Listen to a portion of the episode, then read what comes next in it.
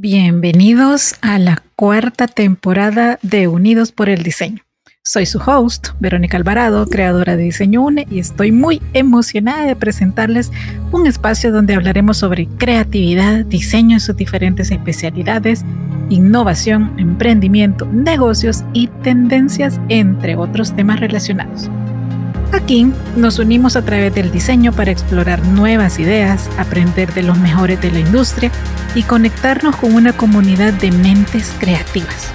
Así que únanse a mí cada semana mientras conversamos con expertos, compartimos historias inspiradoras y descubrimos juntos cómo el diseño puede transformar el mundo que nos rodea.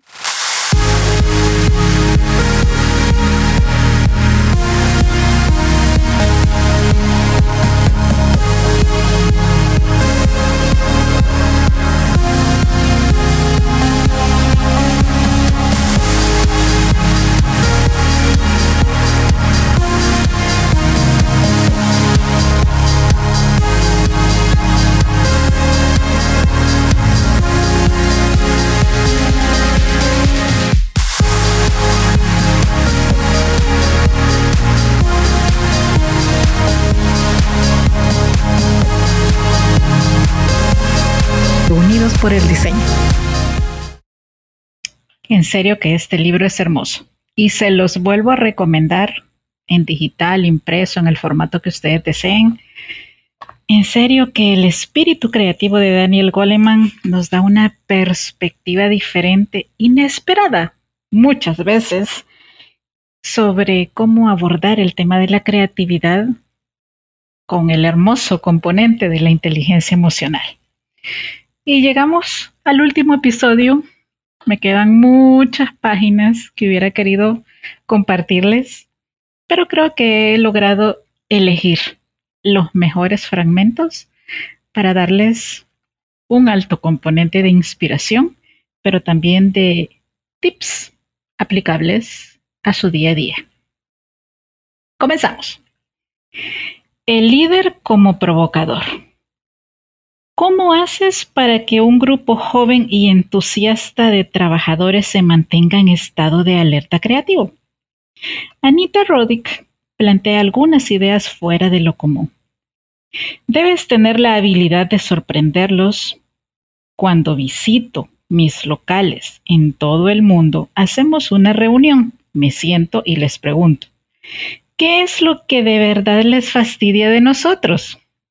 Al principio, por supuesto, piensan, ¿de veras esta mujer ha dicho fastidiar?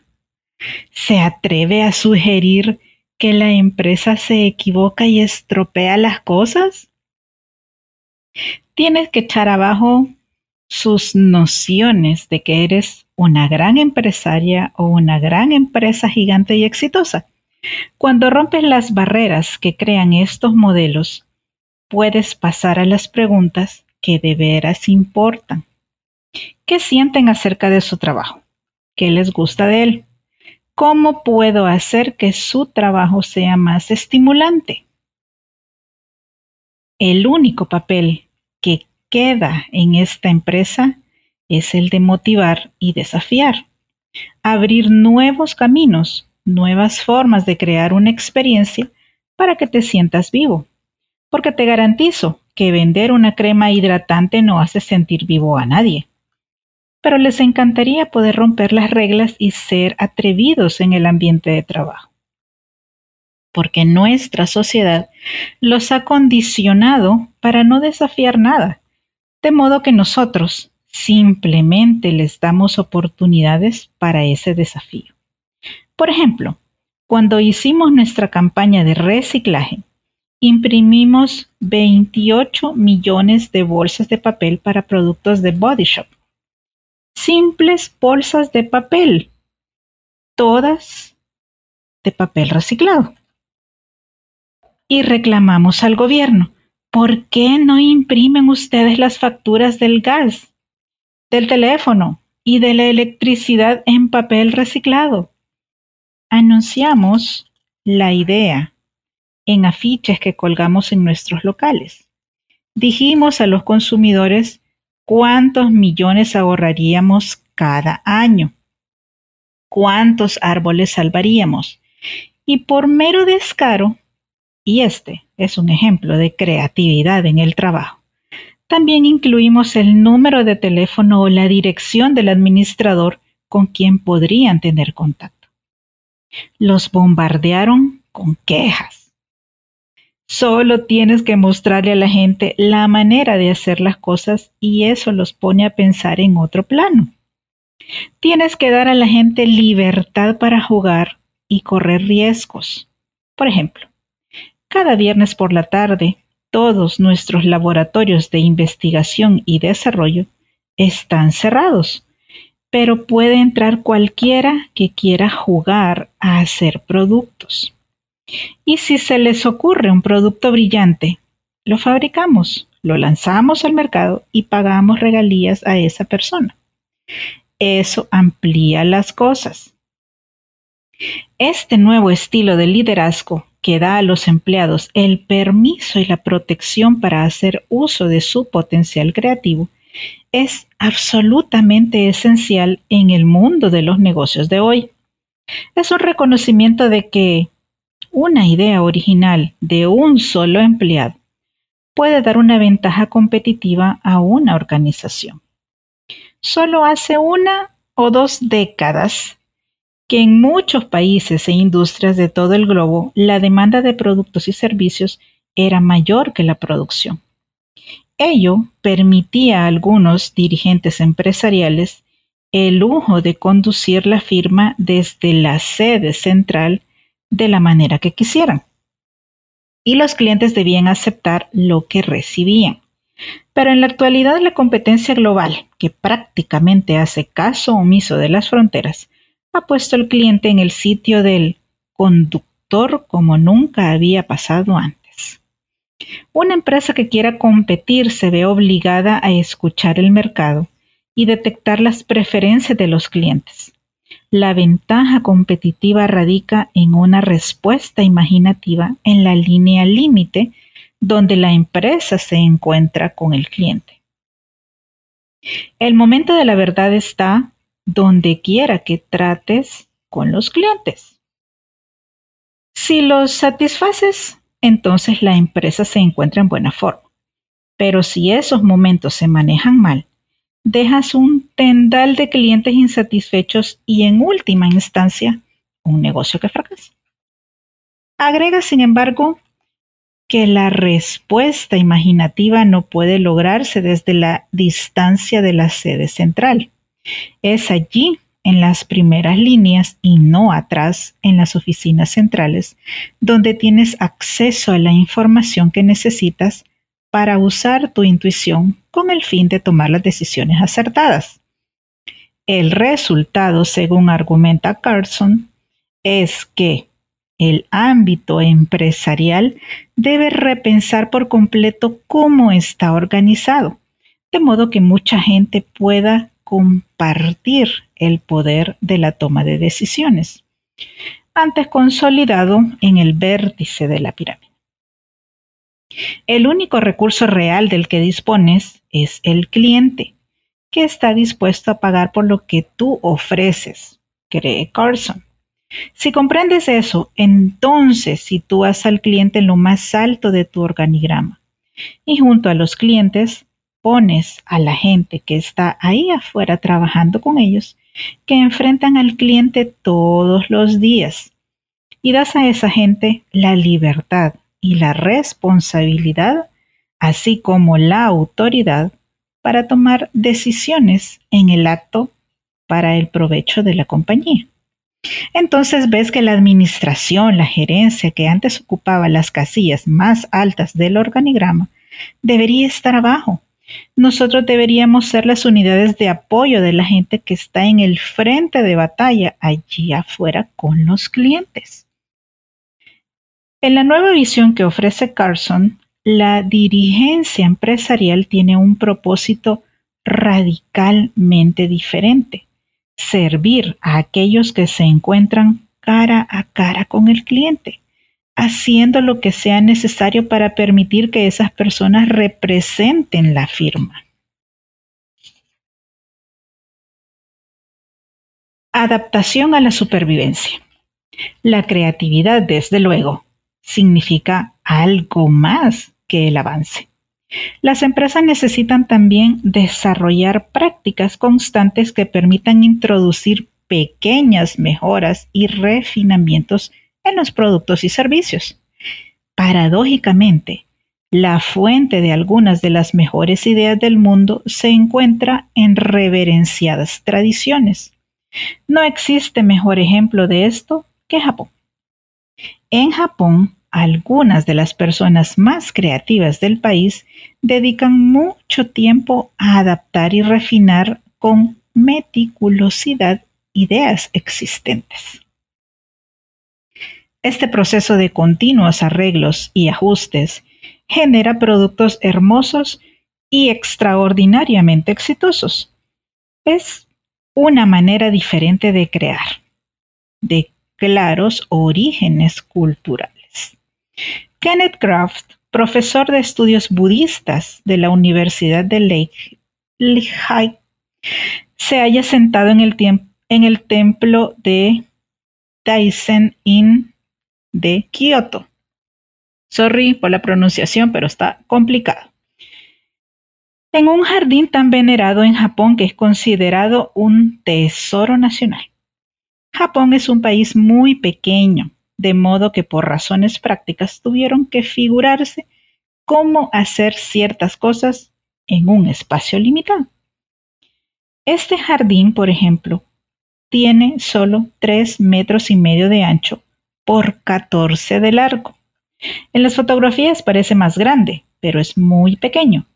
Sin embargo, dentro de este espacio cerrado han creado un paisaje entero.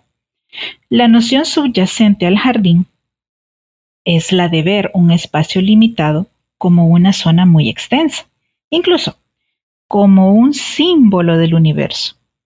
Esa idea tiene su trasfondo en la filosofía Zen. Aquí se puede ver que en un momento muy temprano de la cultura japonesa, toda la, toda la noción de miniaturización estaba ya altamente desarrollada, señala Kraft. Si miras con atención, ves que se ha creado una sensación de profundidad con las piedras del fondo, aunque solo las separa una estrecha franja de grava. De algún modo parecen muy lejanas, aunque en realidad estén casi al alcance de la mano. Los japoneses han visto que mediante la miniaturización pueden lograr mucho en un espacio muy pequeño. Hay muchos otros aspectos de la cultura japonesa en los cuales la miniaturización es el principio organizador desde los bonsai hasta las filmadoras y grabadoras de mano. Así como un jardín se parece contener todo el universo, esos diminutos productos electrónicos comprimen en un espacio extraordinariamente pequeño un mundo de potencia tecnológica. Otro aspecto que este jardín que resulta revelador es el tipo de adaptación que muestra. Los japoneses son muy diestros en el arte de la adaptación. En la época que se construyó este jardín, Japón estaba muy influido por China.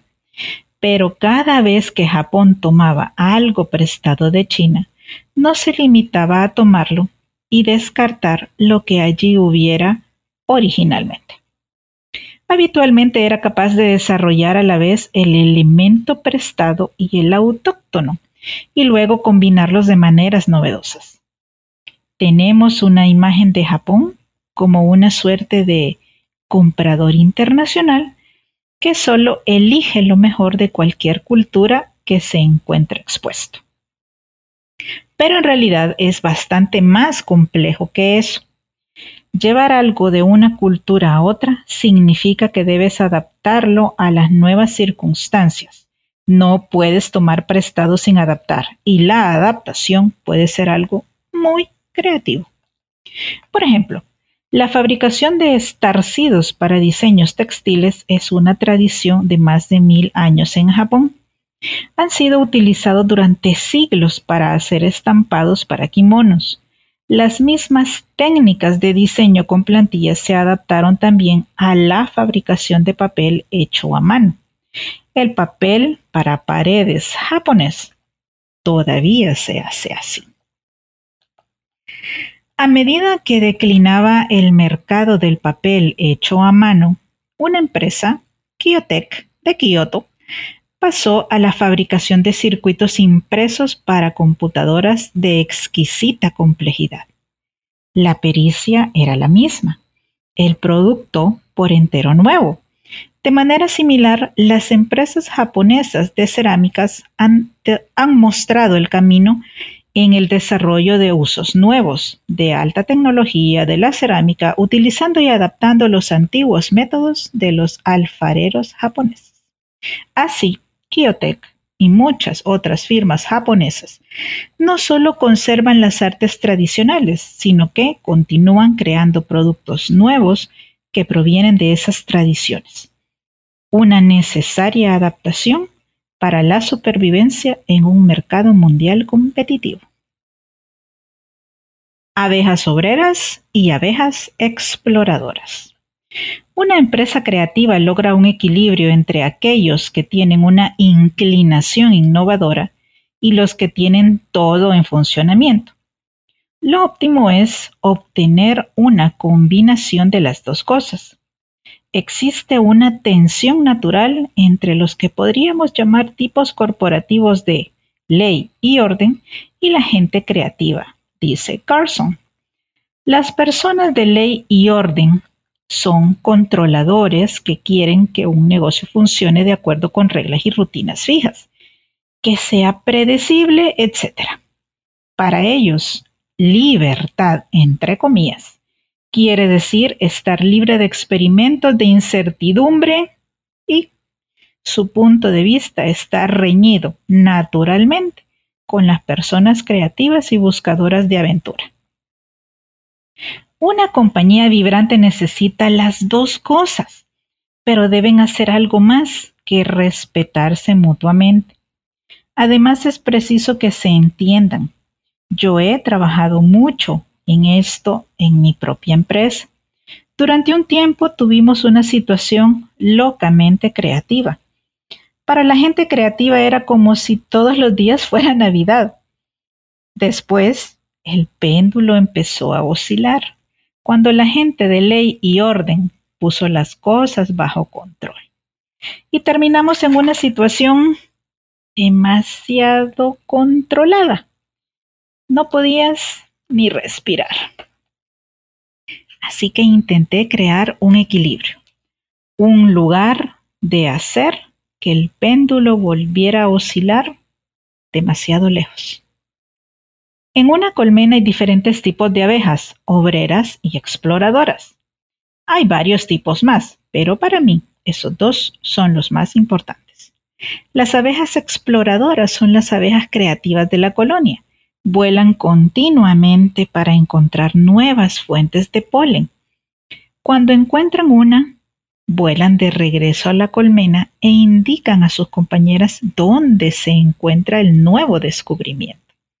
Entonces van las abejas obreras de una manera muy bien ordenada y controlada y traen el polen. Pero las abejas exploradoras no recogen ni una gota de néctar ni un grano de polen. Ellas están hechas solo para volar por ahí y explorar. Ese es el equilibrio que me gustaría crear en una empresa que nos respetemos unos a otros y entendamos que para tener una compañía productiva necesitamos tanto a los creativos como a la gente de ley y orden. Un refugio seguro para las ideas. Vencer la negatividad. Aparte de la estructura de una compañía, las actitudes dominantes en sus operaciones pueden realzar o desbaratar la creatividad. Una de las claves consiste en fomentar sentimientos de confianza y respeto para que los empleados se sientan tan seguros que puedan expresar ideas nuevas sin miedo a la censura. Esto se debe a que en el mercado los pensamientos creativos tienen valor económico. Todo desde las tarjetas de crédito y los microchips hasta los helados de cucurucho y los aviones jumbo, en algún momento fue la brillante idea de alguien. Una actitud carente de imaginación y receptividad destruye la posibilidad. Consideremos un ejemplo clásico. En 1878, la Western Union rechazó la posibilidad de comercializar el teléfono. La razón que dio, ¿qué uso podría darle la compañía a un juguete eléctrico? Esto no sucedió solo con el teléfono, sino también con la radio y la computadora personal, de las cuales en un primer momento se pensó que no tenían ningún potencial comercial. La voz del juicio crítico mata tales aspiraciones. El epítome de esta negativa manera de pensar es la declaración de Charles Duell, comisionado de la Oficina de Patentes de Estados Unidos, que en 1899 declaró en un informe al presidente McKinley, todo lo que puede inventarse ya se ha inventado. Duell sostenía que había que abolir la oficina de patentes. la empresa o el empresario que está abierta a las posibilidades y a los sueños es la que puede aprovechar la oportunidad cuando está madura. Solo mediante una actitud abierta se puede ganar la ventaja competitiva que ofrece la innovación. En el lugar de trabajo hay dos fuerzas que bloquean o alientan la creatividad. Una es la actitud hacia la innovación que la gente lleva dentro de sí misma y la otra es el clima de la organización. Si las dos se ponen de acuerdo, el cambio se produce sin esfuerzo. Si no, y sucede a menudo, el impulso creativo es obstaculizado. En el lugar de trabajo, el equivalente de la voz interior de juicio es el jefe o compañero que aplasta las ideas promisorias. Parte del poder de los negadores para destruir un hallazgo creativo viene de la fragilidad de la inspiración. Con gran frecuencia, la persona que tiene una idea nueva, realmente creativa, también alberga dudas sobre su valor. Es una ambivalencia natural. Si esa persona propone la idea en un medio donde predomina una mentalidad cerrada, la chispa creativa muere en ese mismo instante. Digamos que tienes la temeridad de ir al trabajo y proponer una brillante idea. Dice Michael Ray de Stanford. Pero cuando se lo dices a un compañero al que respetas, te advierte, ten cuidado, estás en la cuerda floja, se acercan los premios de Navidad, podrías perder el empleo con una idea tan loca. Mm, en el ambiente de los negocios he visto una y otra vez que cuando se te ocurre una idea original, la primera reacción a ella es la burla. Es una buena señal. Realmente sabes que has dado con algo bueno cuando la gente ataca tu idea. Si insistes un poco más, la gente te dirá que es algo obvio. Y si la desarrollas aún más de modo que resulte evidente que sirve te dirán que la idea era de ellos.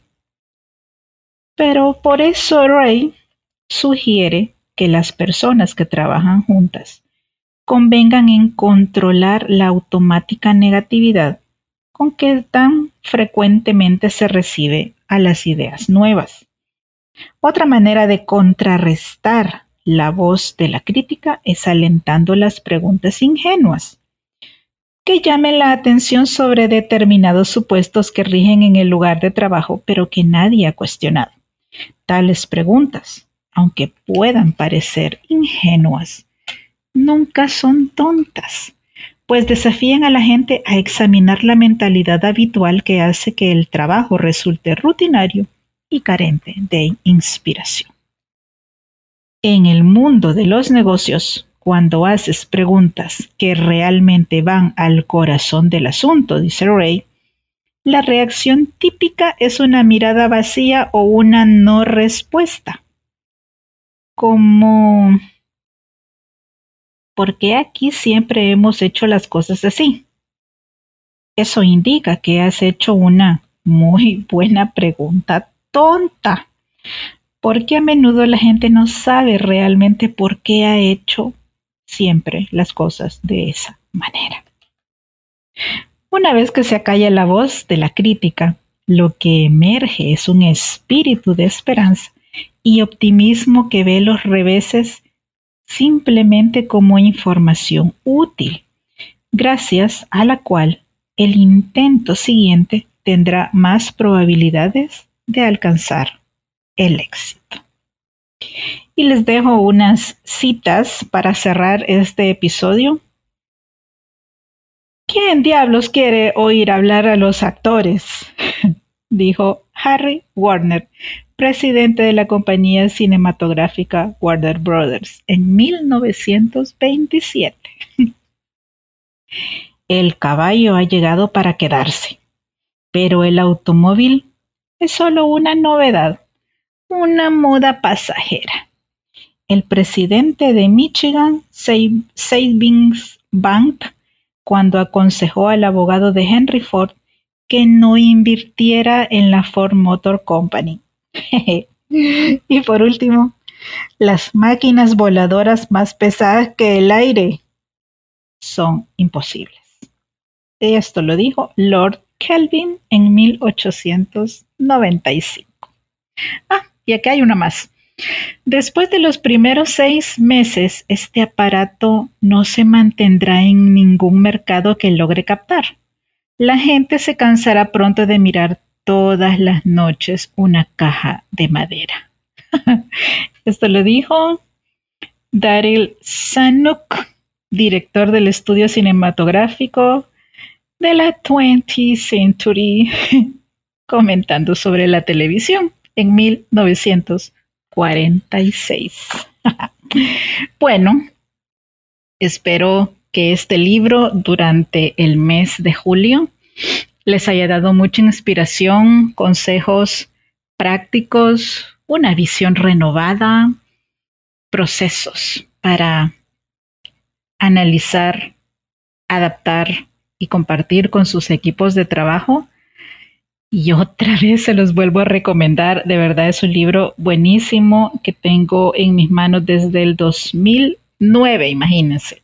Lo compré en República Dominicana en el 2009 y es una joyita rescatada para estos episodios del podcast de los jueves del mes de julio. Pronto les pondré en el Instagram, bueno, en las historias tanto de Instagram como Facebook, la propuesta para que voten por el libro que quieren escuchar el mes de agosto. Y como siempre les digo, abrazos, bendiciones y nos escuchamos pronto. Hasta luego.